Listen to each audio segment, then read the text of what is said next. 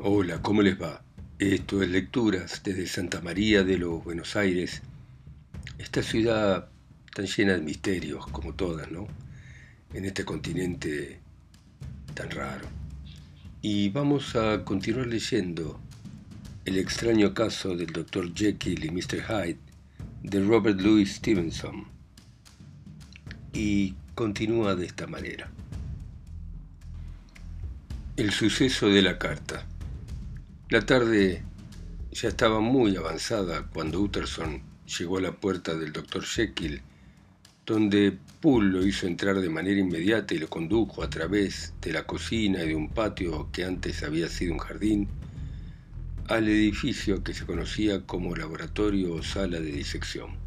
El doctor Jekyll había adquirido la casa de unos herederos de un famoso cirujano y como le gustaba mucho más la química que la anatomía, había cambiado el destino del bloque que había al fondo del jardín.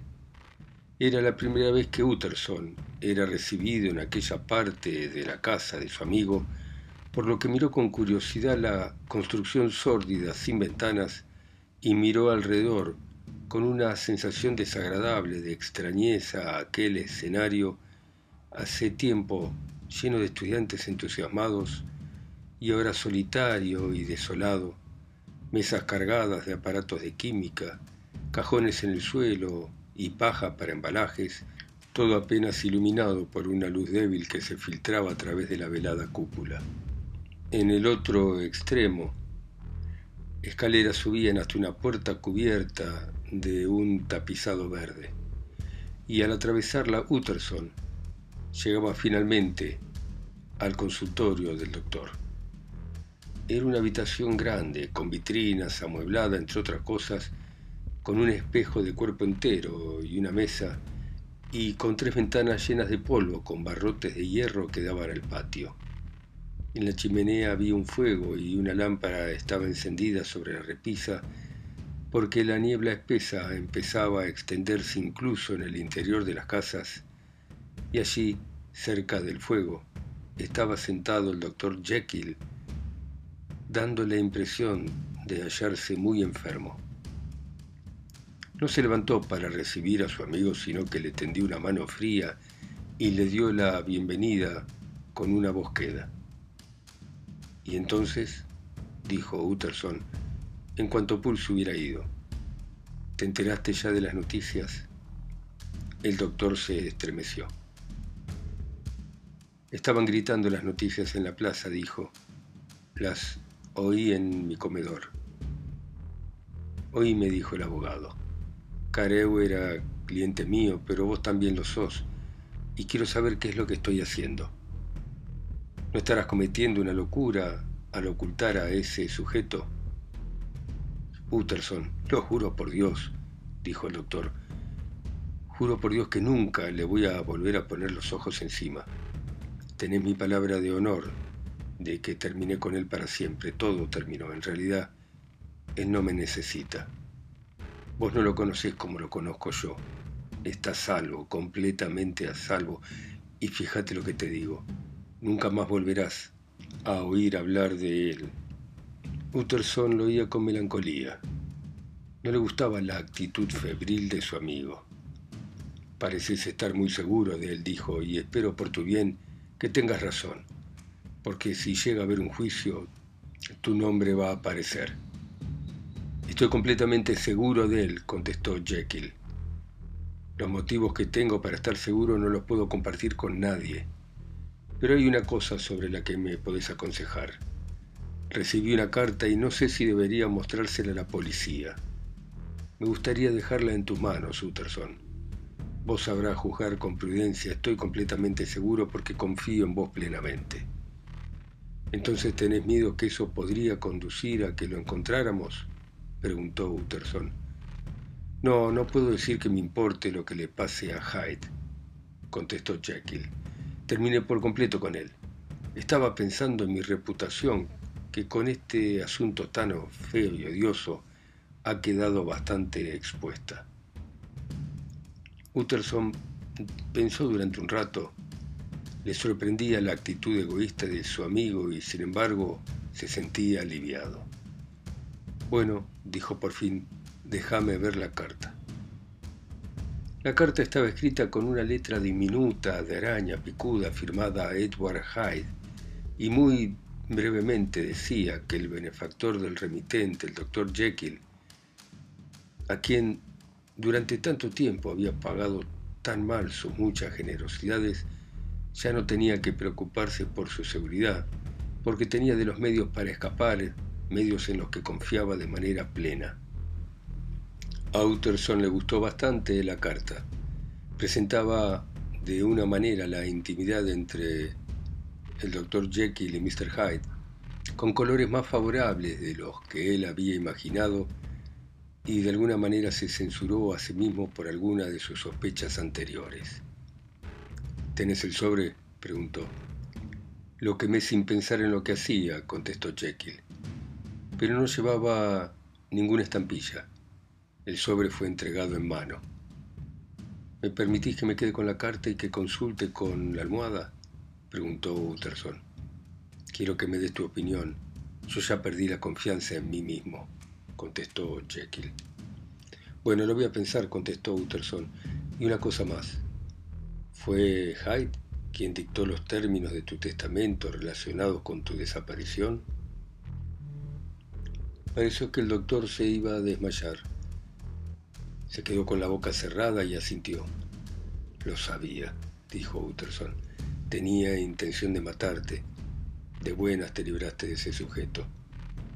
Conseguía lo más con todo eso, contestó el doctor con solemnidad. He recibido una lección, Dios mío, y qué lección, Utterson. Y por un momento se cubrió la cara con las manos. Cuando salía, Utterson se detuvo y habló con Poole. A propósito, dijo, hoy entregaron en mano una carta. ¿Qué aspecto tenía el mensajero? Pero Poole afirmó de manera categórica que no había llegado nada salvo el correo. Y eran solo avisos, dijo. Aquellas noticias avivaron los temores de Utterson. Evidentemente la carta había llegado a través de la puerta del laboratorio, de hecho posiblemente había sido escrita en el consultorio del doctor y si así había sido, debía ser juzgada de otra manera y tratada con más cautela. Cuando iba por la calle, los canillitas gritaban por las veredas hasta quedarse roncos. Edición especial, espantoso asesinato de un miembro del Parlamento. Era la oración fúnebre de un cliente y de un amigo y no pudo evitar cierto temor de que el buen nombre de otro se viera arrastrado en el remolino del escándalo. La decisión que tenía que tomar era delicada y aunque él solía ser independiente, empezó a abrigar el deseo de pedirle consejo a otra persona. No lo podía obtener directamente, pero pensó que podría rebuscarse de alguna manera. Inmediatamente después, tomó asiento a un lado de su propia chimenea con el señor Guest, su principal pasante, en el otro extremo, a mitad de camino entre ambos, a una distancia calculada con precisión del fuego, una botella de vino añejo especial que durante mucho tiempo había estado en los sótanos de la casa protegida del sol. Todavía suspendida la niebla cubría la ciudad y los faroles brillaban tenuemente y se abrían paso entre aquellas nubes perdidas que envolvían todo. El desfile de la vida de la ciudad llegaba a raudales a través de las calles con el estruendo de un fuerte vendaval. Pero la luz alegraba la habitación. Los ácidos hacía mucho tiempo se habían ido de la botella. El tinte majestuoso lo había suavizado el paso del tiempo, al igual que desaparecen despacio los colores de las vidrieras y el arrebol de las cálidas tardes de otoño en las viñas de las laderas estaba a punto de aflorar y de levantar las nieblas de la ciudad de Londres. De manera imperceptible, Utterson se fue ablandando. Con ninguna otra persona tenía menos secreto que con el señor Guest, y no estaba siempre seguro de que fueran tantos como él quisiera. Guest había visitado con frecuencia la casa del doctor Jekyll por asuntos profesionales. Lo conocía a Poole, y era muy poco probable que no hubiese oído hablar de la familiaridad con que Mr. Hyde entraba y salía de la casa. Podía sacar conclusiones. ¿Acaso no era conveniente que viese una carta que explicaba el misterio y sobre todo, teniendo en cuenta que Guest era un tipo estudioso y perito en escritura a mano, consideraría que aquel paso era condescendiente y razonable? El empleado además era asesor jurídico Sería raro que leyera un documento tan extraño sin hacer una observación y mediante esa observación Utterson podría determinar su futuro rumbo. Ese asunto relacionado con el señor Danvers es bastante lamentable, le dijo. Sí, así es, señor. Provocó a buena parte de la opinión pública, contestó Guest. Ese hombre, por supuesto, estaba demente. Me gustaría saber qué opina sobre esto, contestó Utterson. Tengo acá un documento de su puño y letra debe quedar entre nosotros porque no sé muy bien qué hacer con él. Cuando menos es un asunto sucio, pero ahí está, es típico de él. La carta de un asesino. La mirada de que se iluminó inmediatamente se sentó y lo miró con pasión. No, señor, dijo, no está loco, pero es una letra muy rara. Utterson lo miró, y a decir de todos, el sujeto es tan extraño como su forma de escribir, dijo Utterson. En ese momento entró el criado con una carta. ¿Es del doctor Jekyll, señor? preguntó Guest. Creo reconocer la letra. ¿Es realmente privada, señor Utterson? No es más que una invitación a cenar. ¿Por qué? ¿La querés ver? Solo un momento, gracias, señor. Y el pasante pasó las dos hojas de papel una al lado de la otra y comparó sus contenidos atentamente. Gracias, señor, dijo mientras devolvía ambas cartas. Son cartas muy interesantes. Hubo una pausa durante la cual Utterson se debatió consigo. ¿Por qué las comparó Guest? preguntó de pronto. Verá usted, señor, contestó Guest. Hay un parecido muy singular. Los dos tipos de escritura son idénticos en muchos aspectos, difieren nada más en la inclinación de la letra. Qué raro, dijo Utterson. Sí, como usted dice, es raro, contestó Guest. Yo no hablaría de esta carta, ¿sabe? dijo el abogado. Claro que no, contestó Guess, lo entiendo. Pero en cuanto el señor Utterson se quedó solo aquella noche, guardó la carta en su caja fuerte, desde donde entonces ha estado depositada. Henry Jekyll falsifica una firma para proteger un asesino. ¿Cómo? pensó. Y la sangre se le heló en las venas. El incidente extraordinario del doctor Lanyon. El tiempo pasó. Se ofrecieron miles de libras a modo de recompensa porque la muerte de Sir Danvers fue tomada como una ofensa pública. Pero Mr. Hyde había desaparecido sin que la policía diese con él como si nunca hubiera existido. Se desenterró parte de su pasado, en efecto, y era lamentable se contaban historias acerca de la crueldad de aquel hombre insensible y violento al mismo tiempo, de una vida infame, de compañías raras, del odio que parecía haber rodeado a sus andanzas, pero de su actual paradero nadie tenía el menor rastro. Desde que había abandonado su casa en el Soho la mañana del crimen, se había esfumado y poco a poco, a medida que pasaba el tiempo, Utterson empezó a recuperarse de su inquietud acuciante y estaba cada vez más en paz consigo. A su manera de ver la muerte de Sir Danvers estaba más que compensada con la desaparición de Mr. Hyde. Suprimida ya la horrible influencia, una nueva vida comenzaba para el Dr. Jekyll.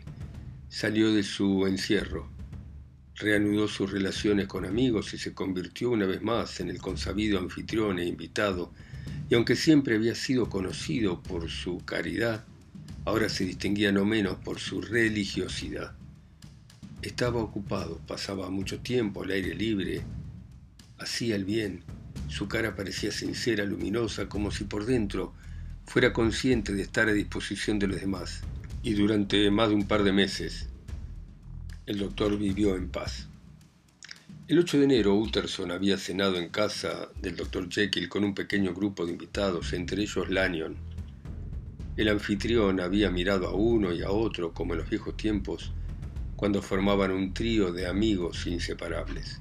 El día 12 y de nuevo el 14 Utterson se encontró con la puerta cerrada. El doctor está encerrado en casa y no recibe a nadie, dijo Poole. El día 15 trató de nuevo y volvió a ser rechazado. Y dado que durante los dos últimos meses se había acostumbrado a ver al doctor Jekyll casi todos los días, aquel retorno a la soledad pesó sobre su alma. La quinta noche recibió en casa a Guest para cenar con él y la sexta fue a ver al doctor Lanyon. Al menos allí no le negaron la entrada, pero una vez adentro, le sorprendió el cambio que había en el aspecto del doctor. Llevaba escrito en su rostro de manera clara que estaba condenado a muerte. Aquel hombre de piel rosada estaba más pálido, había bajado de peso, estaba más viejo y más pelado y sin embargo, aquellas muestras de rápida decadencia física no llamaron tanto la atención de Utterson como la expresión de su mirada y su actitud que parecían revelar un miedo profundamente arraigado en su espíritu. Era poco probable que el doctor tuviese miedo a la muerte y sin embargo era eso lo que Utterson estuvo tentado de sospechar.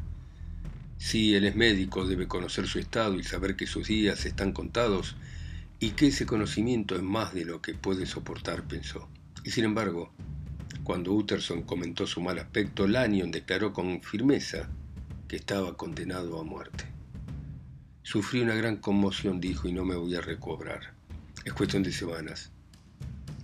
Al fin la vida ha sido agradable, me gustó, sí señor. Me gustaba, a veces pienso que si supiéramos todo lo que nos puede deparar, nos alegraríamos más al abandonarla. Jekyll también está enfermo, dijo Utterson, ¿lo viste? Pero la cara de Lanyon cambió a la vez que alzaba una mano temblorosa. No quiero volver a hablar de Jekyll ni oír una sola palabra más sobre él, dijo con voz entrecortada.